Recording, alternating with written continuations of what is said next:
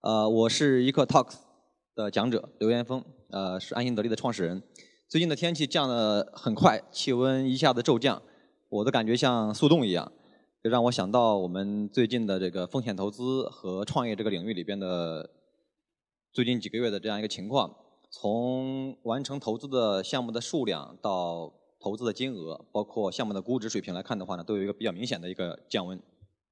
用我们追美剧的朋友们的话叫 “Winter is coming”。就是很多人都说呢，现在相当于是资本寒冬到来了，所以我想，呃，刚才因为那主持人也讲到融资的事儿，我就想先跟大家分享一下关于创业与资本、创业与融资，呃，以及目前的所谓的资本寒潮，我的一些看法。我们公司呢，去年成立，去年成立以后，在差不多大半年吧，完成了两轮融资。第一轮呢是呃徐小平和王强老师的正格基金来领投。呃，第二轮呢是在美国上市的呃人人公司，陈一舟、Joe 和 James 他们来领投，然后正格基金跟投。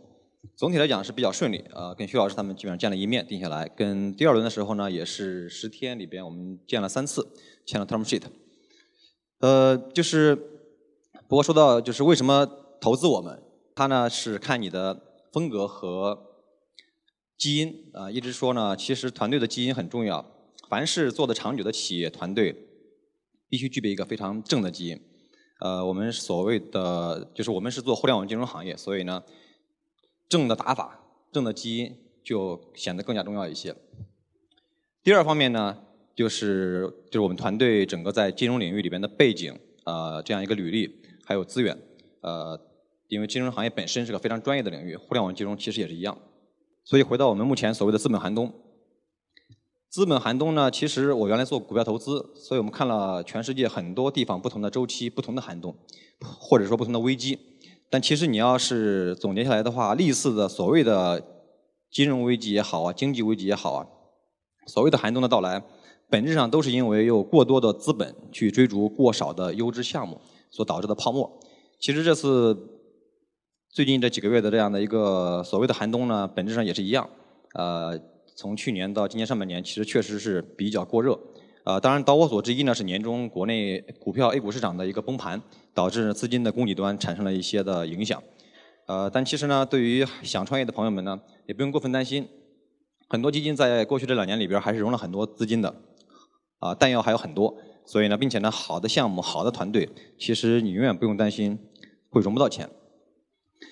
然后重点想谈一下，对于我们创业者来讲的话，这个资本寒冬到底意味着什么？我的观点还是有两个。第一个呢是，其实创业者或者说优秀的创业者，其实应该是拥抱甚至欢迎寒冬。第二点呢是，我们要善于去利用好这样一个时间窗口，寒冬的窗口。呃，某种程度上讲，它是有它非常独特的价值。我们在寒冬之前吧，泡沫期里边呢，其实呃很多人在裸泳，对吧？涨潮上来，很多人在裸泳。个别人穿了裤衩但是呢，大家看不到。等只有到这个大潮退去的时候呢，到底哪些人穿了内裤才能看得到？第三方面呢，我觉得也是更要命的，就是在这种非常喧喧闹的这种泡沫期里边呢，很多的本来是比较长期的、比较稳健的创业者，由于这种外部的噪音、这种干扰，甚至来自某些以及来自某些这个投资资本方的压力，呃，很多创业者本身的动作就会，如果你没有非常强大的内心、非常坚定的话。你的动作会变形，你会不得不去做很多短期化的事情，而很多事情呢，其实是在长远来看，并没有太多的价值，甚至是有害的。所以到了这种相对比较目前所谓寒冬啊，或者说比较冷静的这样一个时期，其实呢，对于呃，我觉得扎扎实实的创业者，其实是一件好事。我们开玩笑说，哎，最近好像清静了一些，大家终于可以好好做点事儿了。所以说，怎么利用好这个寒冬？其实，我觉得作为一个创业者。任何一个商业模式，业务的推进的节奏，业务推进的节奏，呃，绝对不能依赖于资本的节奏或者资本的周期。就是永远要假设，如果我融不到下一轮的资金，如果没有资本的推动，我如何生存下来？而往往呢，拿到或者说往往在这方面做的比较好的团队，他反而是更容易拿到投资的。所以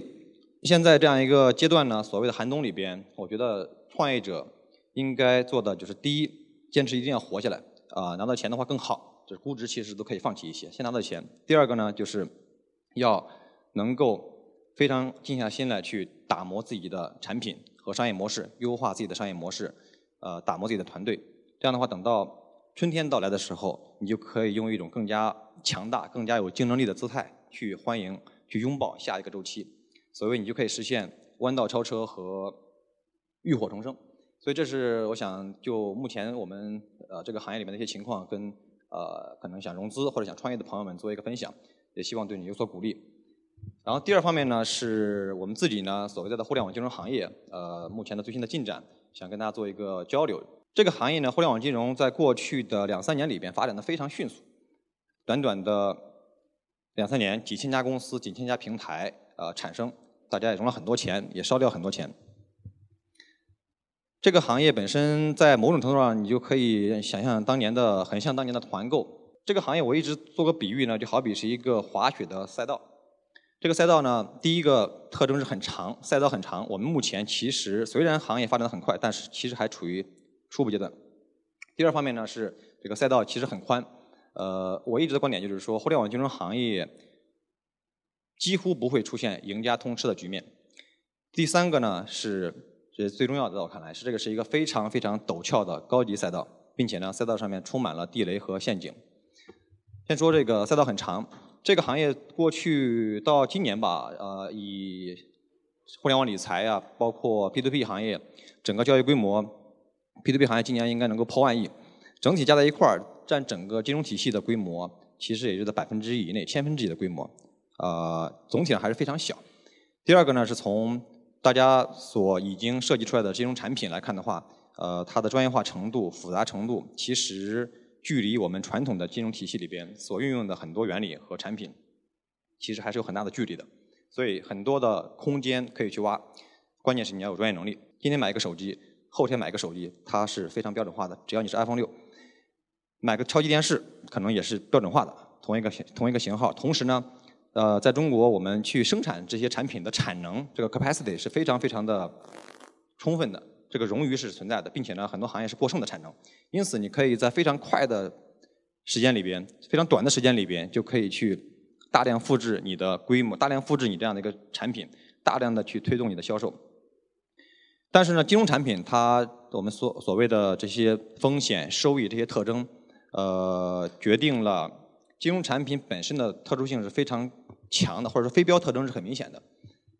我们没有办法像造一台手机一样，复制一台手机一样去复制一个定价合理、稳健的一个金融产品，并且呢，我们安心得利主要是以通过产业链金融来去开发金融产品这样一个模式。我们看了很多产业，呃，包括大农业等等，很多细分领域里边，其实你去研究以后，你会发现每个领域都很大，体量都非常大，都足够容纳很多呃足够规模的。互联网金融的服务商，大家还远远没有到头碰头这样一种竞争的阶段，但是还是刚才说的，行业的体量规模很多，呃，很非标，但是呢，需要你有专业的能力，这就我说的第三方面，就是第三方面就是说这个赛道其实是一个高级道，并且呢上面很多地雷和陷阱，我们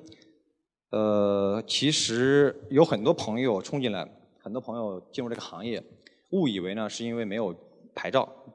没有门槛，似乎啊很容易做，因为是很好的一个机会，但其实是完全是误解。这个行业的门槛是要求是非常非常高的，专业性的门槛，就是刚才说的，它本身是涉及到大量的用户，同时呢，金融风险本身你是无法消灭掉的。我们一直说，在风险的世界里边没有神话，所以我们公司内部有两个原则。那第一个呢，就是在重大的与风控与风险相关的决策的时候，永远假设假设你没有改错误的机会，你会怎么做？所以一定要防止你去急功近利，去短期化。第二个原则呢，就是一定要靠专业化来打造差异化。所以今天我就想跟有创业梦想、可能现在还在犹豫、还在害怕的年轻朋友们做一个分享，我自己的一个看法。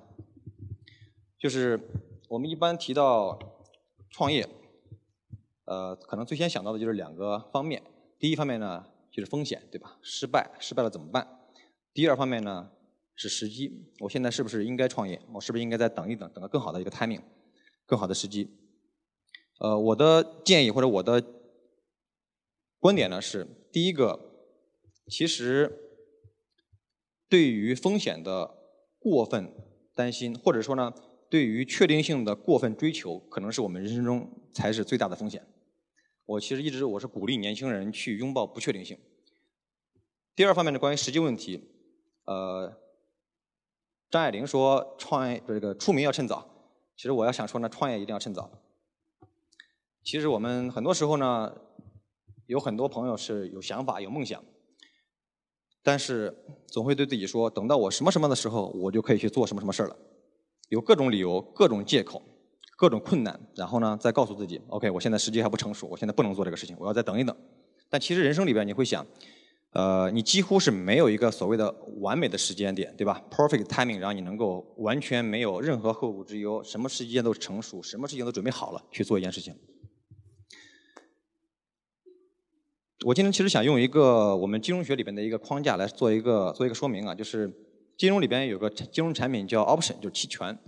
期权是什么呢？就是可能学金融的朋友们都懂，就它是给你一个权利，可以在未来的某个时间点以一个固定的价格购买一个金融产品，比如说股票，对吧？好比如说两年以后你可以三十块钱购买某一只股票。好，这是一个权利，你可以放弃掉，可以永远不行使。其实人生呢也像一个期权，就是我们从出生开始，我觉得父母给我们一个最大的礼物，就是让我们有在人生中的某一个时间点决定去行使这个权利，去做一件自己真的想做的事情。然后这个期权定价呢，因为期权本身它也是个金融产品，你可以理解成它跟股票一样，对吧？它也有价格。呃，那这个价格怎么来决定？